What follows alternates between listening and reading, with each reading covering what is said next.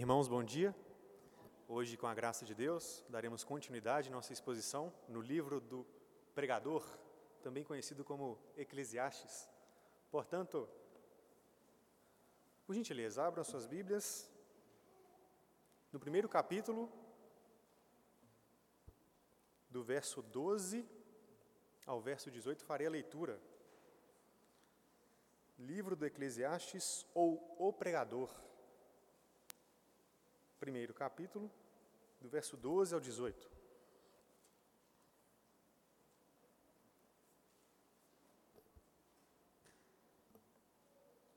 Diz assim a palavra do Senhor: Eu, o pregador, venho sendo rei de Israel em Jerusalém. Apliquei o coração a esquadrinhar e a informar-me com sabedoria de tudo quanto sucede debaixo do céu este enfadonho trabalho impôs Deus aos filhos dos homens para nele os afligir. Atentei para todas as obras que se fazem debaixo do sol, e eis que tudo era vaidade e correr atrás do vento. Aquilo que é torto não se pode endireitar, e o que falta não se pode calcular. Disse comigo: Eis que me engrandeci e sobrepujei em sabedoria a todos os que antes de mim existiram em Jerusalém. Com efeito, o meu coração tem tido larga experiência da sabedoria e do conhecimento. Apliquei o coração a conhecer a sabedoria e a saber o que é loucura e o que é estultícia. E vim a saber que também isto é correr atrás do vento. Porque na muita sabedoria há muito enfado, e quem aumenta a ciência aumenta tristeza. Vamos orar mais uma vez? Senhor Deus, Pai querido, Criador dos céus e da terra, nós nos colocamos diante do Senhor porque não temos outro Deus a quem recorrer. Só o Senhor é o Deus vivo e verdadeiro. Só o Senhor é soberano sobre todas as coisas. E precisamos, ó Deus, da tua capacitação, do teu espírito por isso, Deus, suplicamos que o Teu Espírito Santo possa nos ajudar a compreendermos essas palavras benditas, que é a Tua palavra. E que também, ó Deus, os nossos corações possam ser férteis, abundantes, para que recebamos essas palavras e as transformemos, ó Deus, em atos, atos que glorificam Teu nome. Nos ajude, ó Deus, pois sem o Senhor nada podemos fazer. E é no nome precioso do teu amado Filho que nós oramos, a saber, Jesus Cristo. Amém e amém. Irmãos, pouco, pouco mais de dois meses, eu tive a oportunidade de expor os onze primeiros versículos do livro de Eclesiastes. Portanto, eu gostaria de fazer uma recapitulação dos principais pontos destes 11 primeiros versículos, pois eles também nos servirão de pano de fundo para o texto que iremos meditar nesta manhã. A primeira coisa que eu quero lembrar os irmãos é sobre este pregador. Quem que é este homem? Este homem é Salomão, filho de Davi, rei em Israel. Ele escreveu este livro, contudo, algumas pessoas até imaginam que pode ser que uma segunda pessoa tenha organizado o livro, dando a forma como nós a conhecemos hoje. Contudo, meus irmãos, seja Salomão aquele que escreveu e organizou o livro, ou se ele precisou contar com a ajuda de uma segunda pessoa, este livro é inspirado pelo Espírito Santo de Deus, e é isto que importa. E temos muita coisas, muitas coisas para aprender com este livro maravilhoso, que é o livro de Eclesiastes. Um segundo ponto que eu quero destacar é sobre a palavra vaidade, que aparece de forma constante neste livro. E a maioria dos linguistas costumam traduzi-la como aquilo que é efêmero, passageiro, como o vapor ou a fumaça, que aparece e logo vai embora. Contudo, meus irmãos, se nós prestarmos atenção no livro de Eclesiastes, encontramos, além destas palavras, além destas possíveis traduções, um sentido mais intenso e até mesmo mais brutal. Pois vaidade no livro de Eclesiastes, não é somente efemeridade ou aquilo que é transitório, mas também pode significar futilidade, inutilidade, sem propósito nenhum, sem sentido algum. Um terceiro ponto que eu gostaria de destacar, antes de meditarmos no texto, é sobre os onze primeiros versículos do livro de Eclesiastes, pois eles são uma espécie de introdução, preâmbulo, onde Salomão irá apresentar para todos nós a eterna mesmice da vida. Geração vai e geração vem. E a terra, a terra permanece para sempre, e nós desaparecemos. O sol se levanta num dia, só para fazer o mesmo trabalho no outro dia, e no outro dia, e no outro dia. E os ventos não cansam de fazer os seus circuitos. E os rios não cansam de ir até o mar, que está sempre de braços abertos para recebê-los. E aquilo que reputamos como novidade, não passam de velharias. Nossos olhos e nossos ouvidos nunca cansam de ouvir e de ver.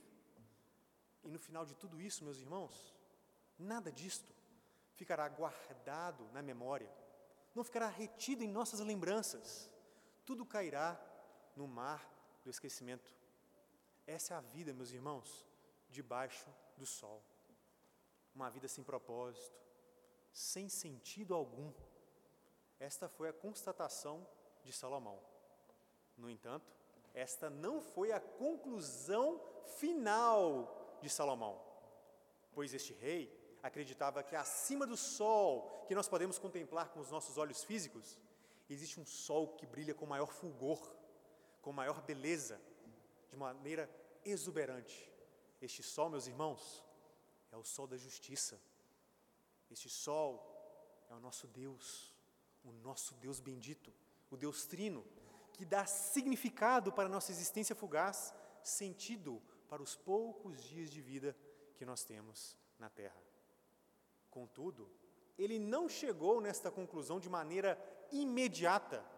Ele teve que percorrer uma longa jornada. Ele teve que passar por vários caminhos, alguns caminhos tão belos quanto as paisagens da Irlanda ou os fiordes noruegueses, mas outros caminhos tão tenebrosos quanto aquelas masmorras mais profundas.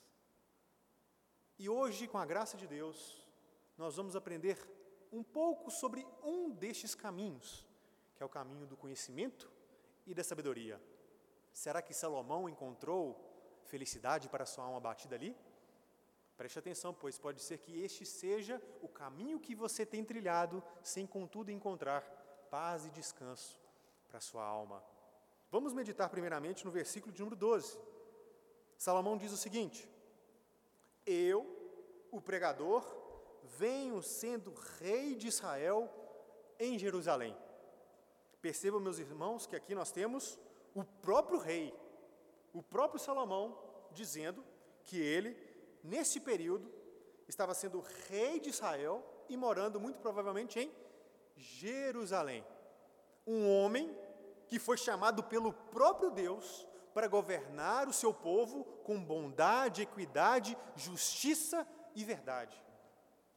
Quando você olha para esse texto, meus irmãos, você não deve entendê-lo como alguém que está é, sendo exaltado, alguém que está se orgulhando de sua posição que é máxima. Não, devemos entender esse versículo de número 12 como uma voz experimentada que quer trazer à sua geração e às próximas gerações, chegando até nós, sábios conselhos, conhecimento e sabedoria. E ele vai provar isso a partir do verso 13, pois ele vai demonstrar o seu labor o seu trabalho em busca desse conhecimento. Pois olha o que ele diz no versículo número 13: Apliquei o coração a esquadrinhar e a informar-me com sabedoria de tudo quanto sucede debaixo do céu. Até aí. Percebam, meus irmãos, quando analisamos as palavras apliquei, esquadrinhar, informar-me, não devemos entender como se fosse um tipo de conhecimento superficial, simplista. Não. Salomão está nos ensinando que ele aplicou todo o seu labor, ele se entregou de corpo e alma no desejo de conhecer, de adquirir sabedoria. Ele esquadrinhou o mais profundo, mais do que qualquer outro homem. Ele queria saber sobre tudo que passava debaixo do céu. E a Escritura, meus irmãos, dá muitas provas sobre isso, especialmente no primeiro livro de Reis. Um dos primeiros atos de sabedoria de Salomão, e é curioso notar, é quando o próprio Deus disse para ele: Pede-me o que você quer. Pede-me o que você quer. E Salomão, ao invés de pedir riquezas, ao invés de pedir a morte dos seus inimigos, ao invés de pedir longevidade, o que, que ele pediu? Senhor, eu sou como uma criança e tenho reinado em Israel. Senhor, me dê um coração compreensivo para que eu possa governar o seu povo. Deus se agradou tanto dessa resposta que disse: por não ter me pedido longevidade, por não ter me pedido riquezas, por não ter me pedido a morte dos seus inimigos, eu vou te, de, eu vou te dar riquezas, glórias mais do que nenhum outro rei teve, e sabedoria. E nós podemos ver, meus irmãos, a constatação, esse doar de sabedoria de Salomão, ao longo deste livro, do primeiro livro de Reis especialmente. Vamos lembrar de alguns exemplos, de alguns momentos fantásticos, onde Salomão demonstra sua sabedoria? Um primeiro, duas mulheres estão discutindo sobre quem é a mãe, a mãe verdadeira de uma criança. Elas se apresentam diante de Salomão. Não, eu sou a mãe. Não, eu sou a mãe. E Salomão, de uma maneira magistral e um tanto assustadora, diz: partam a criança no meio. E deu uma parte para essa criança, para essa mãe, e outra parte para essa mãe. Uma das mulheres disseram: é, faça isso mesmo. Enquanto que a outra disse: não, pode dar a criança para aquela mulher.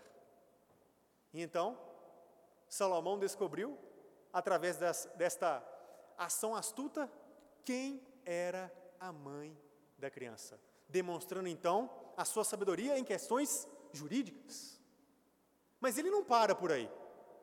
O livro de Reis também vai falar que ele procurou falar e descrever sobre as plantas e sobre os animais, antecedendo em mais de 400 anos aquele que é reputado pela modernidade como o pai da botânica, Teofrasto e aquele que é considerado o pai da zoologia, Aristóteles.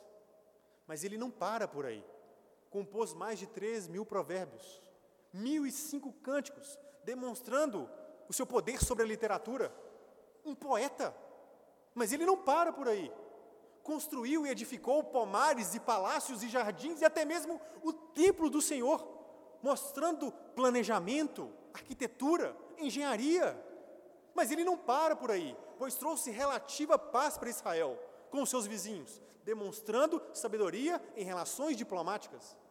Todos os reis da terra iam até ele para ouvir a sua sabedoria, até mesmo a rainha de Sabá, um dos reinos mais poderosos da época. E a rainha de Sabá disse até, até isso para ele: Olha, eu ouvia falar da sua sabedoria e não acreditava muito, mas agora que estou diante de você e vejo seus servos, vejo esta corte, Veja a organização de tudo isso e a sua sabedoria. O que eles contavam era mentira, porque a sua sabedoria é superior, é mais superior do que eles falavam. Verdadeiramente, Salomão era um monstro sagrado, uma biblioteca viva, o rei filósofo que Platão buscava. Mas as coisas não param por aí. Por quê? Porque algo surpreendente aparece na segunda parte do versículo de número 13. Pois veja o que ele diz: Este enfadonho trabalho impôs Deus aos filhos dos homens, para nele os afligir. Por um lado, a busca pelo conhecimento, e por outro lado, aquela pergunta que se levanta em nosso coração: por que Deus fez isso? Por que Deus fez isso? Por que esta aflição da parte de Deus? Aplicando em nossos corações? Essa resposta, meus irmãos, será parcialmente dada nos versículos seguintes, mas de forma total será dada mais para o final do sermão. Eu quero que você guarde essas palavras, pois elas serão respondidas paulatinamente. Mas, num primeiro momento, eu quero que você guarde isto. Deus colocou no coração do homem o desejo de conhecer. Isso, meus irmãos, é reconhecido até mesmo pelos pagãos. Aristóteles, no início da sua metafísica, diz que o homem tem um desejo, ele quer conhecer. Diante do assombro, ele quer descobrir. E foi Deus que colocou nos nossos corações o desejo pelo conhecimento. Seja o mais trivial, seja o mais complexo, seja o mais raso, seja o mais profundo, o homem quer saber, o homem quer conhecer. E então, no versículo de número 14, o pregador diz: Atentei para todas as obras que se fazem debaixo do sol, reafirmando a sua busca incansável pelo conhecimento. Mas qual que foi a sua conclusão? E eis que tudo era vaidade e correr atrás do vento. Cheguei à conclusão de Salomão que tudo isso não parece fazer sentido nenhum parece não ter propósito nenhum. E qual que é o motivo disso? Parte da resposta está no versículo de número 15. Olha o que diz: Aquilo que é torto não se pode endireitar, e o que falta não se pode calcular. Em outras palavras, Salomão está nos dizendo que por mais que sejamos como gênios, por mais que busquemos conhecimento, existem algumas coisas nesta vida e neste mundo que nós não podemos fazer absolutamente nada para mudarmos. Nada está acima das nossas forças. Eu gostaria de considerar três exemplos disso. O primeiro, vejamos a nossa atual circunstância. Pensamos, vamos pensar um pouco nas doenças e nesse maldito vírus. Irmãos, não quero parecer de modo nenhum uma pessoa insensível, mas por mais que algumas pessoas façam uso de medicação ou não, algumas pessoas vão morrer de uma forma ou de outra. Por mais que algumas pessoas tenham acesso à CTI ou não, algumas pessoas do mesmo jeito vão morrer. Por mais que algumas pessoas façam um distanciamento social ou não, do mesmo jeito vão morrer. Algumas pessoas mesmo que tenham a saúde de um atleta ou não, vão contrair a doença e vão morrer. Infelizmente, não há nada que possamos fazer. Há doenças que chegarão e tem doenças que irão embora. E debaixo do sol, elas ainda vão permanecer conosco durante um bom tempo e irão ceifar muitas vidas. E por mais que tenhamos medicamentos, e por mais que a ciência avance, outras chegarão e mais pessoas morrerão. Há coisas, meus irmãos, que não podemos endireitar. Existem coisas que não podemos calcular. Um segundo exemplo, a velhice. Chegará um momento, meus irmãos, que as nossas mãos fortes, que os nossos joelhos vão vacilar. Chegará uma, um momento, meus irmãos, que os nossos olhos hoje como que de águia, não verão um palmo na nossa frente. Chegará um momento em que os nossos ouvidos, quase que como biônicos, precisarão de gritos para que possamos ouvir. Nós vamos definhar, todos nós vamos definhar. O tempo é insuperável, não podemos vencê-lo. Nós Vamos caminhar então para o terceiro exemplo, pois o tempo não pode ser parado e a velhice nos conduz à sepultura, à morte, o último inimigo. Há coisas nessa vida, meus irmãos, que não podemos endireitar, não podemos mudar. Debaixo do sol, nem, vê, nem sempre a conta fecha. E a morte é uma realidade tão brutal, tão inflexível, que até mesmo o cético mais absoluto tem nos seus lábios: a única verdade que eu tenho é que um dia eu vou morrer. Mas Salomão não para por aí. Ele é contumaz. Ele vai avançar ainda na busca pelo conhecimento.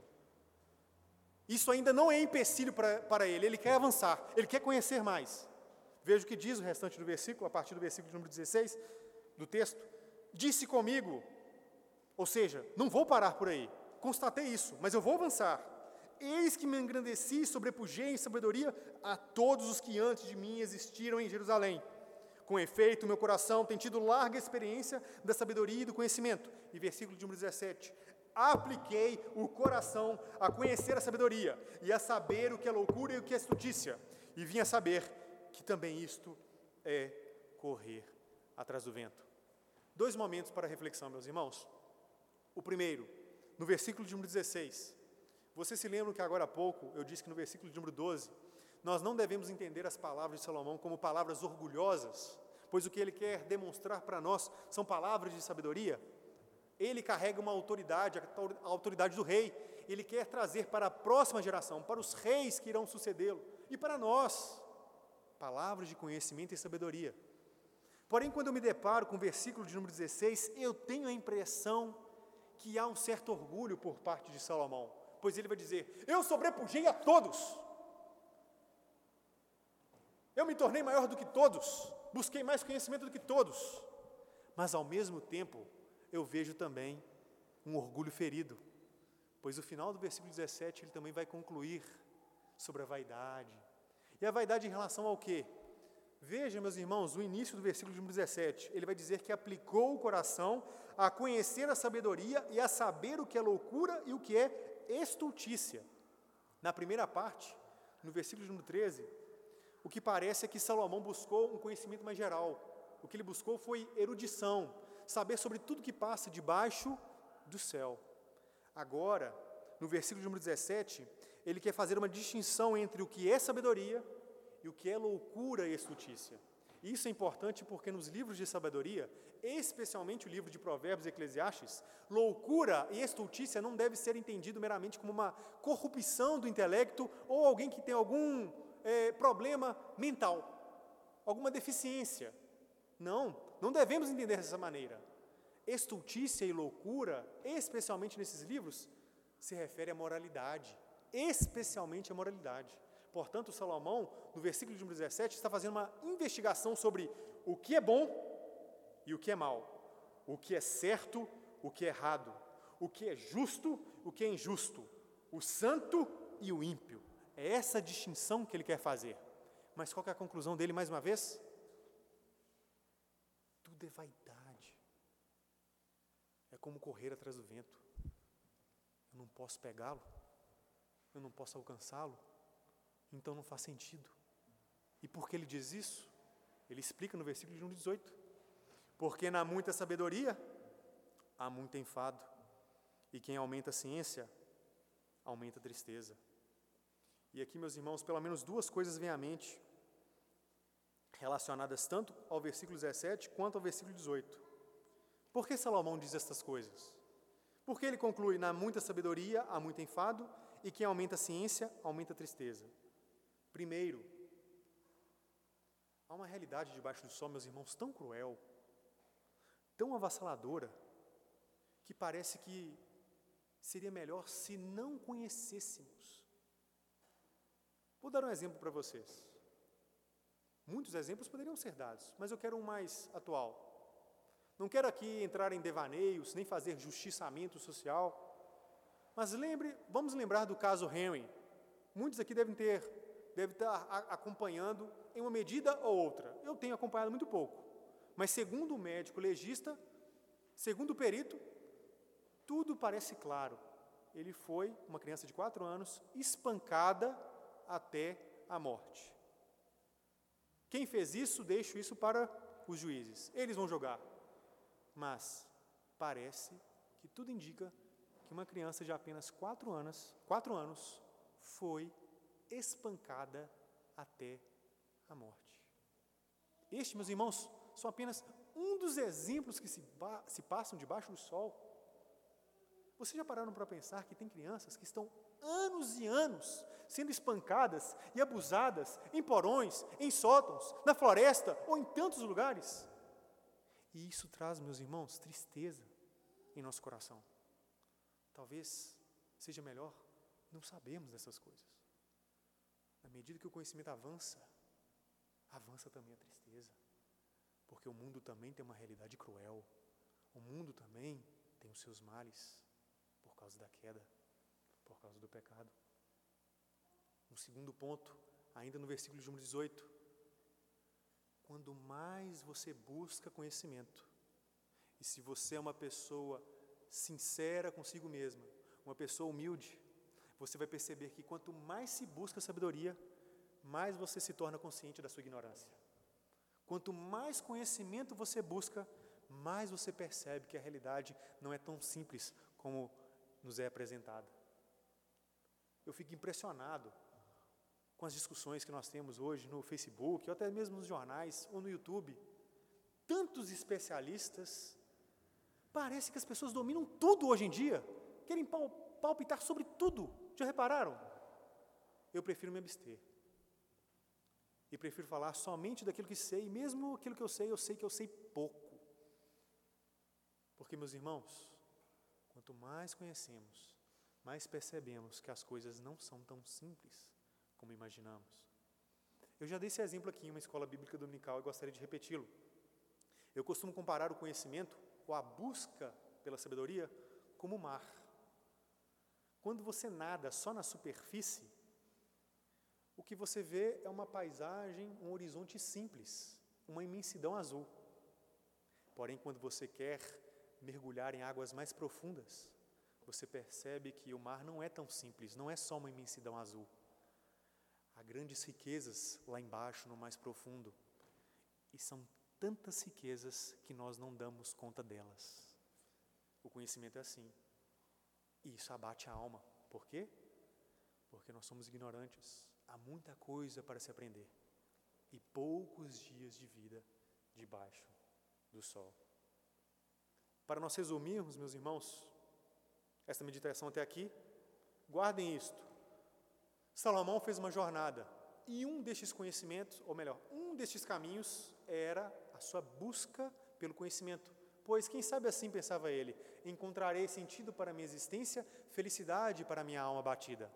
No entanto, ele chegou à conclusão que tudo não passava de vaidade. E por quê? Porque tem algumas coisas que nós não podemos mudar, por mais inteligente que uma pessoa seja. Não adianta. E mais do que isso, algumas coisas são tão cruéis, algumas realidades são tão esmagadoras e pesadas que talvez seja melhor não conhecermos sobre elas. Em terceiro lugar, quanto mais eu busco conhecimento, mais consciente torno da minha própria ignorância. E diante desse cenário cruel, meus irmãos, o que é que nós podemos fazer? Nada. Nós não podemos fazer absolutamente nada. Mas existe alguém que pode. Existe alguém que pode. Que aqui não tem uma água, não. Deixa eu continuar, pode deixar. Deu vontade de beber água aqui, mas vamos lá. Existe, meus irmãos, alguém que pode. E sabe quem é que pode? O sol da justiça. O sol que está acima do sol que contemplamos com os nossos olhos físicos. Deus se fez, se fez conhecido na pessoa do seu Filho, Jesus Cristo, aquele em quem todos os tesouros do conhecimento e da sabedoria estão ocultos, aquele que é sabedoria de Deus, aquele que é a própria verdade encarnada. Quando nós conhecemos o Filho, nós sabemos e não precisamos temer sobre as coisas que são tortas debaixo do sol porque Deus, por meio da Sua palavra, na pessoa do Seu Filho, nos revela que um dia Ele irá voltar. E tudo, que aquilo, e tudo aquilo que é torto vai se endireitar. Aquilo que nós não podemos fazer, Ele pode fazer, porque Deus é um Deus do impossível. Obrigado.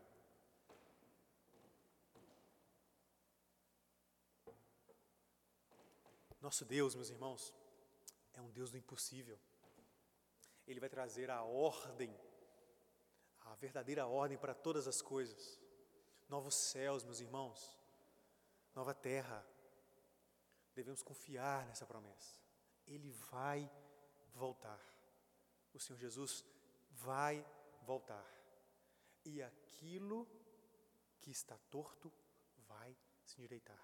O que falta e não podemos calcular será encontrado na pessoa do Filho de Deus, que morreu por nós, ressuscitou por nós e voltará para nós. Deus se fez conhecido na pessoa do seu filho. E ele prometeu, meus irmãos, que doença, velhice, morte vão desaparecer. Viveremos uma vida plena. Imagine isso, meus irmãos, sem pecado, sem doenças, jovens vigorosos, vamos correr sem cansar, nadar sem cansar. Eu tenho lá minhas elucubrações, construir sem cansar. Vamos fazer coisas inimagináveis e nós não vamos morrer. A morte não terá vitória sobre nós, pois Cristo venceu a morte. Mas as coisas não param por aí, meus irmãos. Aquelas realidades cruéis vão desaparecer. O que nós veremos é somente bondade com os nossos olhos, alegria com os nossos olhos, prazeres em todos os nossos sentidos, pois Deus irá tabernacular entre nós. Toda a crueldade será dissipada, eliminada, e então viveremos diante do Deus que é todo bom e todo belo. E mais, meus irmãos, estaremos na eternidade, sempre aprendendo mais. Sim, sempre teremos aquele quesinho de ignorância, porque sempre há algo a aprender. Mas creio eu que também nos novos céus e na nova terra, pois lembre-se, é nova terra também, vamos aprender mais, livres de erros, construindo, edificando, pensando e crescendo no conhecimento de Deus, das Suas obras, naquilo que Ele requer de nós, que será realizado de maneira plena, pois não há mais pecado em nós, mas também sobre outras matérias, sobre, sobre outras esferas da existência humana e que irão perdurar. Histórias não contadas, não muito bem reveladas a nós, serão esclarecidas. Já pararam para pensar nisso? Aquelas ideias furadas de algumas psicologias e filosofias serão desmentidas e será então destacado para nós a verdadeira filosofia, a verdadeira psicologia. Nossos erros serão dissipados. É nisso que eu creio, meus irmãos. Novos céus, nova terra. Deus virá em glória e majestade na pessoa do seu Filho consertar todas as coisas. E quero terminar, meus irmãos, fazendo duas considerações. A primeira delas é que, quando nós olhamos para o sol que está acima do sol, percebemos que até mesmo debaixo do sol o conhecimento faz sentido. Nós não podemos olhar para o conhecimento como um fim em si mesmo, mas o conhecimento como algo que redunde na glória de Deus. E eu não me refiro, meus irmãos, somente ao conhecimento teológico. Se você trabalha em determinado local, se você é dono de casa, busque conhecimento para fazer aquilo que você faz da melhor forma possível para a glória de Deus. Busque conhecimento para honrá-lo, para exaltar o seu nome e fazer o nome dele conhecido, não o seu nome conhecido, mas o nome do Deus Todo-Poderoso. Uma segunda consideração, e prestem bem atenção nessa consideração, meus irmãos. Existem muitas pessoas que terão conhecimento de Deus, conhecimento das doutrinas bíblicas, existem muitas pessoas que conhecerão a confissão de cor, mas vão do mesmo jeito para o inferno. Teólogos liberais do século XIX, século XX, sabiam de cor o Novo Testamento, mas negavam a ressurreição de nosso Senhor Jesus.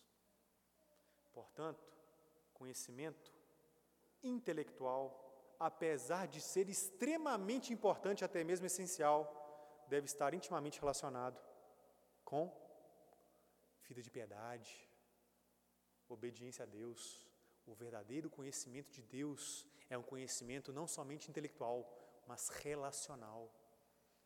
É necessário conhecer a Deus com todo o nosso ser. É necessário assentimento e desejo, ardente expectativa no coração de obedecer a palavra de Deus, de guardar a palavra de Deus no coração para não pecar contra o Senhor. Este é o conhecimento sublime que pode ser alcançado quando conhecemos o nosso Senhor Jesus. O recebemos de todo o coração e confiamos só nele para a nossa salvação. Aí sim, esse conhecimento é possível.